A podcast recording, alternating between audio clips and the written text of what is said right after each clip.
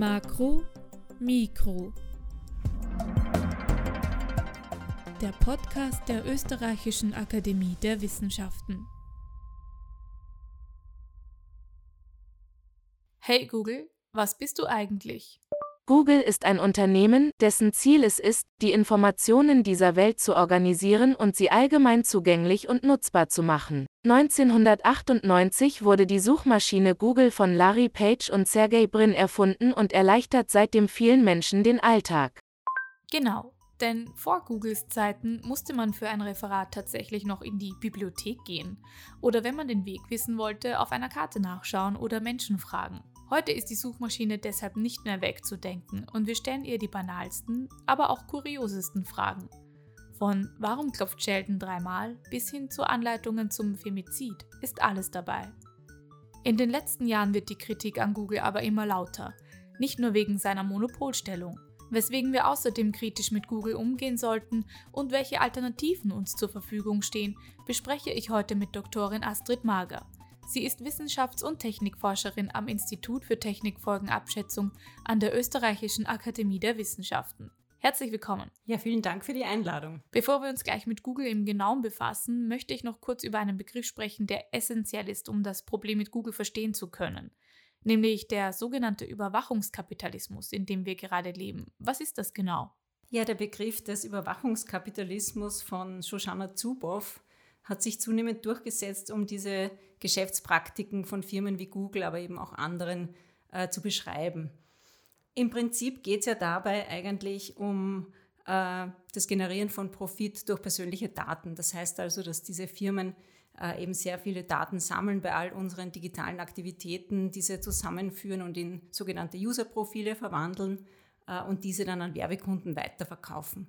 Das heißt also, während beim klassischen Kapitalismus ja die Arbeitskraft äh, ausgebeutet wurde oder eben benutzt wurde, um Profit zu generieren, sind es hier also die Daten. Das soll dieser Begriff äh, deutlich machen. Und diese Daten sind natürlich von großer Relevanz. Einerseits ist es ein Datenschutzproblem äh, per se, dass diese Firmen eben sehr viel über uns wissen äh, und auch an Dritte weitergeben.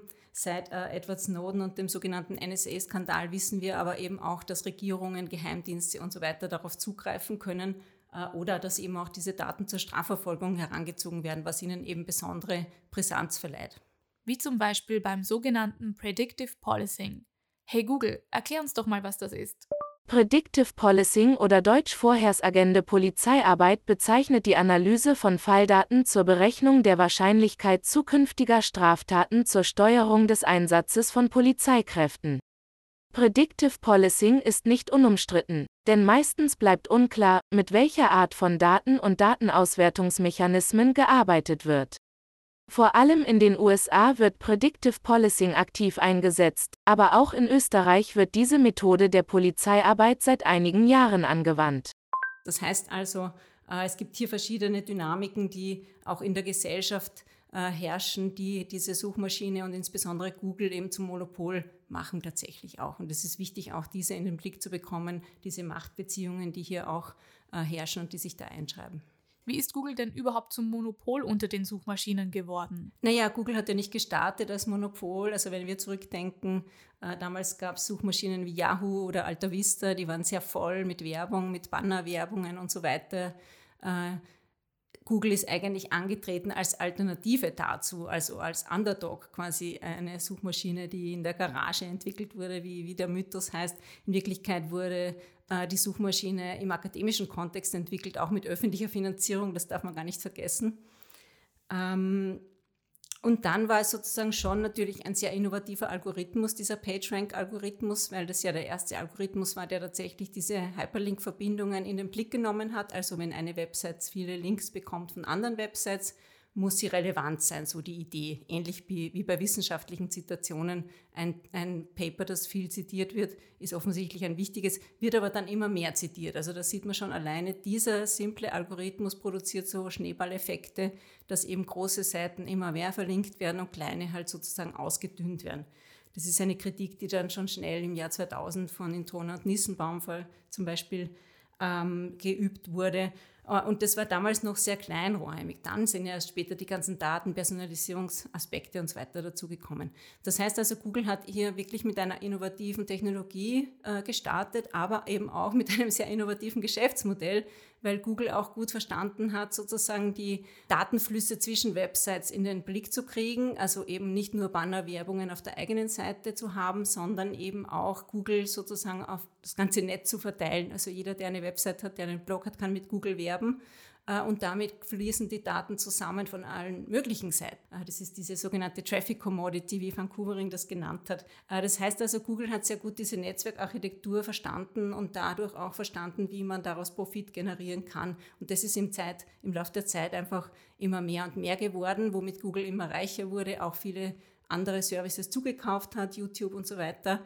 Also Google ist ja nicht nur die Suchmaschine, sondern eine Fülle an Diensten und Services und das macht sie auch zunehmend zum Monopol, weil sie eben dadurch auch schafft, diese Daten zusammenzuführen, ganz unterschiedliche Datenpunkte die wichtig sind für die Weiterentwicklung der Algorithmen, aber die auch wichtig sind, um Profit zu generieren, um wieder weitere Dinge anzukaufen zum Beispiel. Also da sieht man schon, das ist diese äh, größere Dynamik, die hier zusammenwirkt und die Google immer weiter verfestigt, auch in unseren eigenen Praktiken. Wir überlegen ja oft gar nicht mehr, welche Suchmaschine wir benutzen. Wir tippen irgendwas ein und kommen schon automatisch, auch weil es oft Default-Einstellungen sind oder wenn man in der Suchleiste oder in der URL-Suchleiste oben was eingibt, wird man auch schon zu Google zum Beispiel weitergeleitet. Also die ist auch schon in der Infrastruktur ziemlich gut implementiert, diese Suchmaschine.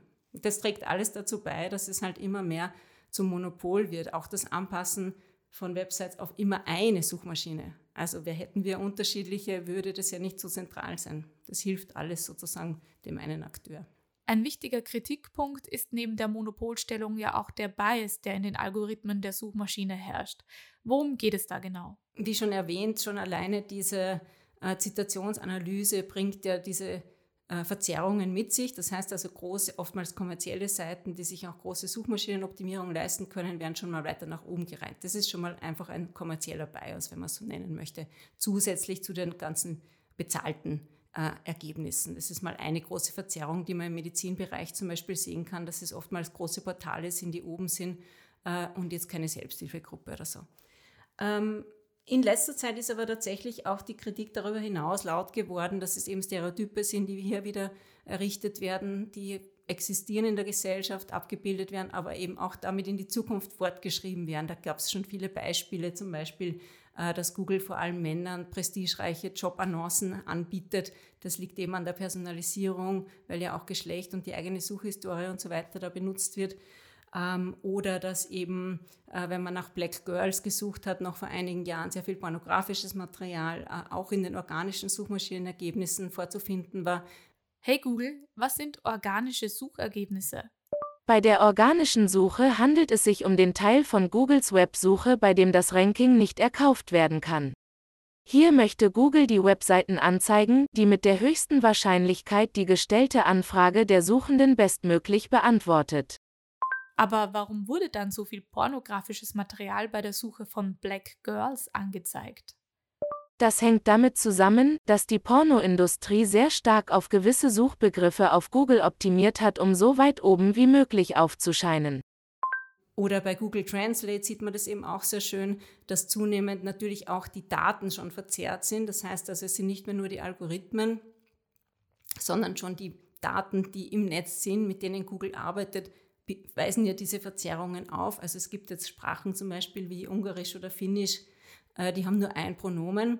Und wenn man diese Sprachen ins Englische übersetzt, äh, dann macht Google Translate sozusagen Assumptions, also Annahmen über die Relation von eben Geschlecht und gewissen Adjektiven. Ähm, also ist dann zum Beispiel sie äh, die Krankenschwester und er wird zum Arzt oder sie kocht, den, kocht das Abendessen und er ist Professor oder so. Äh, und das ist ja nicht, weil Google absichtlich jetzt Frauen diskriminieren möchte, sondern weil halt statistisch gesehen die Wahrscheinlichkeit häufiger ist, dass der Mann der Arzt ist, während die Frau die Krankenschwester ist. Sieht man auch in den Suchmaschinenergebnissen der, in der Bildersuche zum Beispiel. Diese Stereotype bilden sich ja auch in den Daten ab äh, und werden aber dann immer wieder weiter verfestigt. Also eigentlich sind das irritierende Ergebnisse, wenn man sich das anschaut bei Google Translate. Äh, und es ist reine Statistik im Prinzip. Aber je mehr eben diese Daten verwendet werden, um diese Technologien weiterzuentwickeln, Stichwort Machine Learning und so weiter, umso mehr wird es problematisch, dass diese Biases ja wir kriegen die nicht raus aus der Gesellschaft, ganz im Gegenteil, die werden immer weiter verfestigt und immer wieder abgebildet sozusagen. Wie kann man versuchen, diesem Bias entgegenzuwirken, um ihn vielleicht doch noch rauszubekommen? ja, das ist eine große Frage in der Informatik auch mittlerweile eben, äh, die sich mit diesem Debiasing beschäftigen, sozusagen eben genau dieser Frage, wie kriegt man die raus aus den äh, Technologien und oftmals wird da über einen technischen Fix nachgedacht. Äh, Google oftmals gibt auch äh, sozusagen händisch manche Dinge raus. Zum Beispiel gab es auch dieses Problem mit der ähm, mit der Bilder-Imaging-Labeling-Technologie, wo dann eben schwarze Jugendliche als Gorillas zum Beispiel getaggt wurden. Das ist auch ein sehr bekanntes Beispiel geworden. Da haben sie dann einfach das, äh, diesen Terminus rausgenommen aus der Image-Labeling-Technologie. Also ein händischer Fix, der aber das strukturelle Problem ja in keinster Weise löst. Äh, weil es ja viele dieser Dinge gibt, oftmals viel subtilere als diese Dinge, die es in die Medien schaffen. Äh, das heißt also, die Frage ist, wird es da überhaupt einen technischen Fix geben für diese äh, Problematik und welche Expertise braucht man da? Es ist ja kein rein informatisches Problem, da braucht es eben auch sozialwissenschaftliche Expertise, rechtliche Expertise und so weiter. Also das sieht man immer mehr, dass man da interdisziplinäre Zusammenarbeit braucht. Und die Frage tatsächlich ist, wie man dem beikommen kann oder auch, was wären denn überhaupt normative Rahmenbedingungen für eine gute Reihung von Suchmaschinenergebnissen zum Beispiel. Also man sieht ja schnell, wenn was in die falsche Richtung abgleist. Äh, aber wie würden wir uns balancierte Suchmaschinenergebnisse vorstellen? Also das ist eine gesellschaftspolitische, ethische Frage, die aber jetzt in den Händen dieser Firmen liegt. Und die Frage wäre da eher, wie kann man überhaupt als Gesellschaft Mitsprache da erlangen, zum Beispiel Transparenz und so weiter wird da immer wieder gefordert. Aber das ist schon eine legitime Frage, zumal Google ja jetzt, um bei dem Beispiel Google zu bleiben, praktisch unser ähm, unseren Zugang zu Wissen heutzutage gestaltet. Und da ist schon die Frage, wer wie, reiht da wie diesen Zugang und welche Interessen und Dynamiken stehen da dahinter. Also keine einfache Frage. Ja, auf jeden Fall. Welche Alternativen gibt es dann zu Google? Äh, ja, es gibt ja eigentlich eine Fülle an Alternativen. Viele sind Metasuchmaschinen, die grünen Suchmaschinen zum Beispiel, wo man dann einen Baum im Regenwald pflanzen kann und so weiter. Das sind jetzt äh, Alternativen insofern, dass sie auf der Oberfläche alternative Interfaces anbieten, aber sie haben keinen eigenen Index. Also jede Suchmaschine braucht einen Webindex. Hey Google, was ist eine Metasuchmaschine? Eine Metasuchmaschine ist eine Suchmaschine, die eine Suchanfrage an mehrere andere Suchmaschinen gleichzeitig weiterleitet und deren Ergebnisse sammelt und aufbereitet. Metasuchmaschinen haben keinen eigenen Index, also allgemein gesprochen die Datenbank, in der alle gefundenen Webseiten mit ihren Informationen gespeichert sind. Der sogenannte Google-Index ist die Gesamtheit aller von Google erkannten und gespeicherten Webseiten. Der Aufbau eines solchen Indexes kostet sehr viel Geld und Zeit.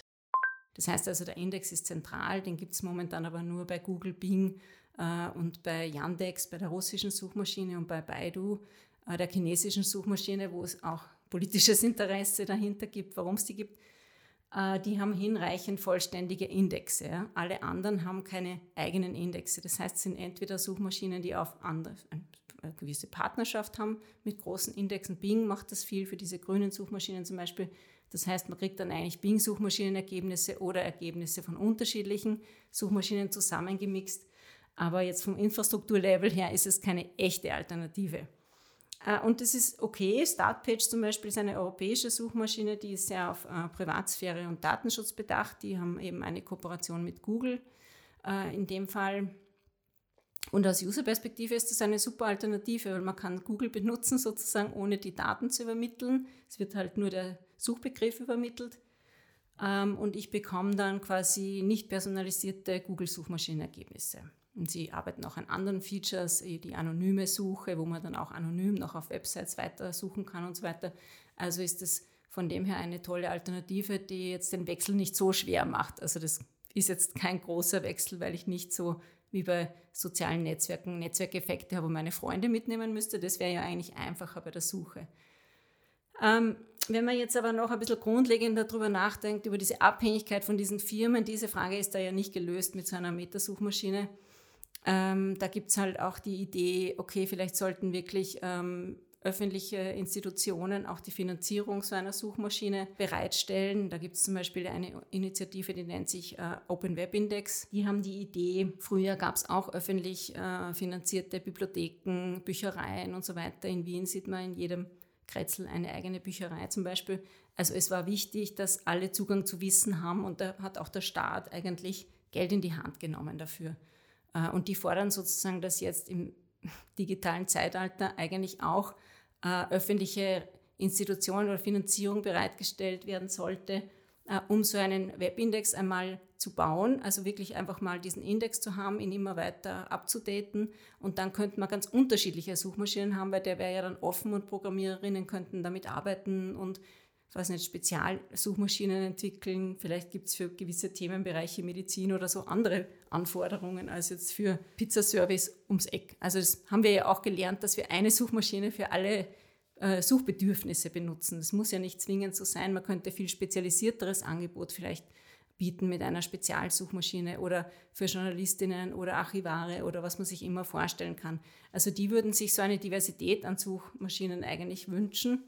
Und das könnte auch äh, der europäischen Idee dieser multikulturellen, äh, können auch unterschiedliche Sprachräume eigentlich sein, die mit unterschiedlichen Suchmaschinen bedient werden. Ähm, kann man sich vieles vorstellen, unserer Idee vielleicht mehr entsprechen würden. Und der Vorteil wäre, dass sie halt nicht nur auf Profit hin optimiert werden, sondern vielleicht auch hoffentlich auf die Qualität der Information, die angeboten wird. Und das wird oftmals mit europäischen Werten assoziiert. Wir haben auch eine Tradition in öffentlich-rechtlichen Medien zum Beispiel.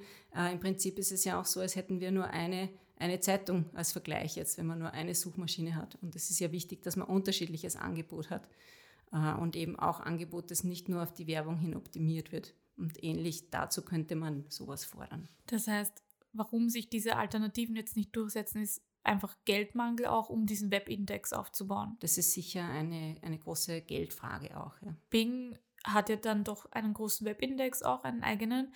Aber mir geht es zum Beispiel oft so, wenn Bing automatisch eingestellt ist, so als Startpage, dann google ich was, also in dem Fall bing ich das dann, aber dann kommen überhaupt nicht die Ergebnisse, die ich gern hätte. Und mit Google kommt da sofort das Ergebnis, was ich brauche. Woran liegt das? Nein, ich glaube schon, dass Google nach wie vor einen sehr guten Algorithmus hat, also sicher technologisch auch sehr fit ist. Und sie haben auch die ganzen Daten, auch mit denen sie arbeiten können, um das zu verbessern. Ähm, aus meiner Sicht ist Bing auch keine echte Alternative, weil es ja wieder, eine, wieder ein Microsoft-Produkt ist, das ja wieder kommerziell orientiert ist eigentlich und von daher keine echte Alternative, wenn man so will, im, im Sinne von einer sozialen Gerechtigkeit oder so äh, oder Gleichheit von Zugang zu Wissen oder sowas hat. Also Google ist absolut eine gute Suchmaschine nach wie vor. Die Problematik, die damit verbunden ist, ist halt diese größere Problematik, dass es ja auch eine Blackbox ist, äh, die sozusagen niemand einsehen kann, geschweige denn beeinflussen. Andererseits vielleicht noch ein Satz dazu, hat uns Google ja auch erzogen. Also wir sind ja die Google-Suchmaschinenergebnisse gewöhnt. Das, ich glaube, dass Gewöhnungseffekte hier auch eine Rolle spielen. Bing bietet uns zunächst halt vielleicht auch einfach was anderes an. Und wir interpretieren das als ungewohnt und vielleicht äh, nicht so gut. Das stimmt, ja. Also man kann jetzt sagen, ich finde das alles okay, dass Google, was Google mit meinen Daten macht, aber warum ist es trotzdem sozusagen gefährlich, Google weiterhin als Monopol zu haben? Nein, ich glaube, die Datenschutzfrage ist eben eine. Die darüberliegende größere Frage ist schon einfach, welchen Zugang zu Wissen wir gerne hätten, speziell in Europa. Wir sind eigentlich total abhängig von diesen amerikanischen Firmen äh, und wir haben aber auch gar keine gar keine Mitsprachemöglichkeit. Also vielleicht könnte man auch sagen, gut, wenn jetzt diese Basisinfrastruktur, wenn man das vielleicht so bezeichnen möchte, äh, von Google oder anderen angeboten wird, wie könnte man die dazu zwingen oder bringen, äh, hier zumindest mehr Transparenz für gewisse äh, Gruppen, Auditierung und so weiter zur Verfügung zu stellen. Ähm, wie können wir sie dazu bringen, dass sie unsere eigenen Regulierungen vor Ort zum Beispiel einhalten oder überhaupt einmal Steuern zahlen adäquat. Das ist ja auch ein Riesenproblem, das ja auch sehr viel abgeführt wird, das ist auch ein wirtschaftliches Problem. Ähm, und dann ist schon die Frage sozusagen, ist das die äh, Institution, die mir meinen digitalen Zugang zu Wissen gestalten sollte? Und es ist ja eben nicht nur die Suchmaschine, es ist ja dasselbe bei sozialen Medien und so weiter. Also es sind ja diese Firmen, äh, die ähm, uns letztendlich diese digitalen Praktiken organisieren. Also die haben sich ja total eingenistet in unser digitales Leben und haben sehr viele unterschiedliche Dienste, und das macht es auch problematisch, weil dann eben auch hinsichtlich der Daten dieses Zusammenfließen von unterschiedlichen Daten ermöglicht wird. Und wir wissen nicht, was mit den Daten passiert. Google kann verkauft werden, gehackt werden. Also selbst wenn jetzt Google nichts Böses will, wobei ja sogar dieser Satz gefallen ist mittlerweile, äh, kann das ja in der Zukunft anders aussehen, wenn die Datensammlungen bestehen, wenn ein autoritäres Regime kommt oder so. Also deswegen ist auch Privatsphäre etwas, was ja nicht auf der ganzen Welt gleich ist. Länder, die Nationalsozialismus oder Kommunismus auch erlebt haben, wissen, was mit Überwachung äh, möglich wird. Ein Stichwort, das in Ihren Studien, soweit ich weiß, auch öfters fehlt, ist der American Platformization Tree. Was ist das? Na, das ist ein Konzept von einer niederländischen Forscherin, Jose van Dijk. Äh, und sie hat ähm, eben kürzlich ein, einen Artikel geschrieben, wo es eben um diesen amerikanischen Platformization Tree geht und sie spricht dann auch über den europäischen, hoffentlich möglichen europäischen Platformization Tree spricht. Äh, und ihr Argument ist eigentlich sehr überzeugend, weil es auch auf dieser Infrastrukturebene ja um Machtverhältnisse geht. Äh, und sie meint sozusagen, dass dieser Plattformbaum, wenn man so will, zwar in den Wurzeln noch etwas divers ist, sei es jetzt die Hardware, die Internetprotokolle, die Kabel und so weiter, äh, und auch in den Ästen sozusagen, wenn man denkt an sektorale Applikationen im Gesundheitsbereich oder Medien oder, oder Bildung, da gibt es ja auch Non-Profit-Apps und so weiter. Ja. Aber der Trunk sozusagen, der Stamm, wird eben monopolisiert von diesen paar sehr teuren Firmen mittlerweile. Äh, das ist jetzt eben die Software-Ebene, soziale Plattformen, ähm, Suchmaschinen, aber auch Online-Werbung, äh, Datenanalyse, Services und so weiter. Das heißt, die monopolisieren äh, diesen Stamm und alle, die drauf sitzen, sind ja von diesem Stamm abhängig. Und deswegen ist es aus ihrer Sicht problematisch, weil man sich sozusagen eben vollends diesen Firmen hingibt. Und das sind ja auch die, die wieder in der künstlichen Intelligenz äh, weiter und diese weiter treiben und so weiter. Das heißt, das sind ja wieder dieselben fünf Firmen, äh, die hier äh, am Werk sind und sie versuchen zunehmend auch in den Boden und in den Himmel äh, zu greifen, sozusagen mit diesen Cloud-Servers äh, zum Beispiel, also dass man eben gar nichts mehr dass man alles schon einmietet. Äh, Amazon Cloud zum Beispiel, äh, viele Suchmaschinen benutzen, auch Alternative benutzen das, um sozusagen nicht ihre eigenen Server betreiben zu müssen, was riesen Vorteile hat technisch, aber eben auch wieder diese Abhängigkeit mit sich bringt. Äh, und Google hat auch viele Google Health Services bis hin zu Google Brain und so weiter. Das heißt, sie versuchen auch in diesen Sektoren Fuß zu fassen was dazu führt, dass diese Firmen dann auch in unserem Gesundheitsbereich Bereich irgendwann landen äh, und versuchen sozusagen den ganzen äh, Baum einzunehmen. Äh, und Van Dijk meint eben, wir sollten, wenn man jetzt an diesen europäischen Plattform-Tree, wie sie das nennt, als Meta Meta Metapher ist das jetzt mehr gedacht, ähm, sollten wir auch mehr Diversität in diesen Stamm reinkriegen. Und das wäre dann eigentlich ein Argument auch für unabhängige Infrastruktur und eben für den Aufbau vielleicht eines Webindex, wenn man jetzt bei der Suchmaschine bleibt, dass man eben wirklich von, von, vom Boden bis zum Himmel sozusagen tatsächlich eine Alternative hätte. Auch wenn das mit einer Investition, mit einer großen verbunden ist, die vielleicht nicht so sexy ist zu Beginn, ist es vielleicht sexy, irgendeine App oder was, ein Startup zu finanzieren, äh, wenn man da auch diesem Silicon Valley-Hype da nacheifern möchte. Aber viele dieser großen Investitionen sind vielleicht Grundlagenarbeit quasi, um überhaupt was anderes zu ermöglichen mal in der Zukunft. Das heißt, im Endeffekt kann ich als Einzelperson jetzt alternative Suchmaschinen zwar verwenden, aber es braucht unbedingt finanzielle Unterstützung vom Staat eigentlich. Also das wäre aus meiner Sicht wünschenswert. Das ist ja ähnlich wie beim Klimaschutz. Natürlich kann man jetzt versuchen, vegetarisch sich zu ernähren und weniger Fleisch zu essen und zwar einen Beitrag zu leisten oder nicht mit dem Auto zu fahren, aber in Wirklichkeit brauchen wir da auch größere Umstrukturierungen. So kann man das vielleicht denken, ähm, weil es nicht ausreichen wird. Der Konsument ist ein wichtiger Akteur, aber bei weitem nicht der einzige. Äh, es müssten sich dann schon größere Dinge ändern, einfach Flugverkehr und so weiter, wenn man da jetzt bleibt. Und hier ist es halt ähnlich. Ich für mich persönlich kann schon äh, meine Privatsphäre besser schützen, wenn ich Startpage benutze statt Google zum Beispiel oder eben auch Signal oder andere ähm, Dienste, die Privatsphäre freundlicher sind, ist aber halt eine individuelle Lösung, eine gesellschaftliche Lösung aus meiner Sicht sollte dann anders aussehen. Alles klar. Das würde ich sagen, ist das perfekte Schlusswort. Dankeschön. Das war Makro Mikro, heute mit der ÖAW-Wissenschaftlerin Doktorin Astrid Mager vom Institut für Technikfolgenabschätzung. Und auch mit dem Google-Sprachassistenten. Danke, Google. Gerne. Noch mehr spannende Folgen rund um die Wissenschaft finden Sie auf oeaw.ac.at slash makro-mikro sowie auf den üblichen Podcast-Plattformen. Wenn Ihnen Makro Mikro gefällt, freuen wir uns über ein Like und auch eine Weiterempfehlung. Ich bin Iris Böhm und bedanke mich wie immer fürs Zuhören. Bis zum nächsten Mal.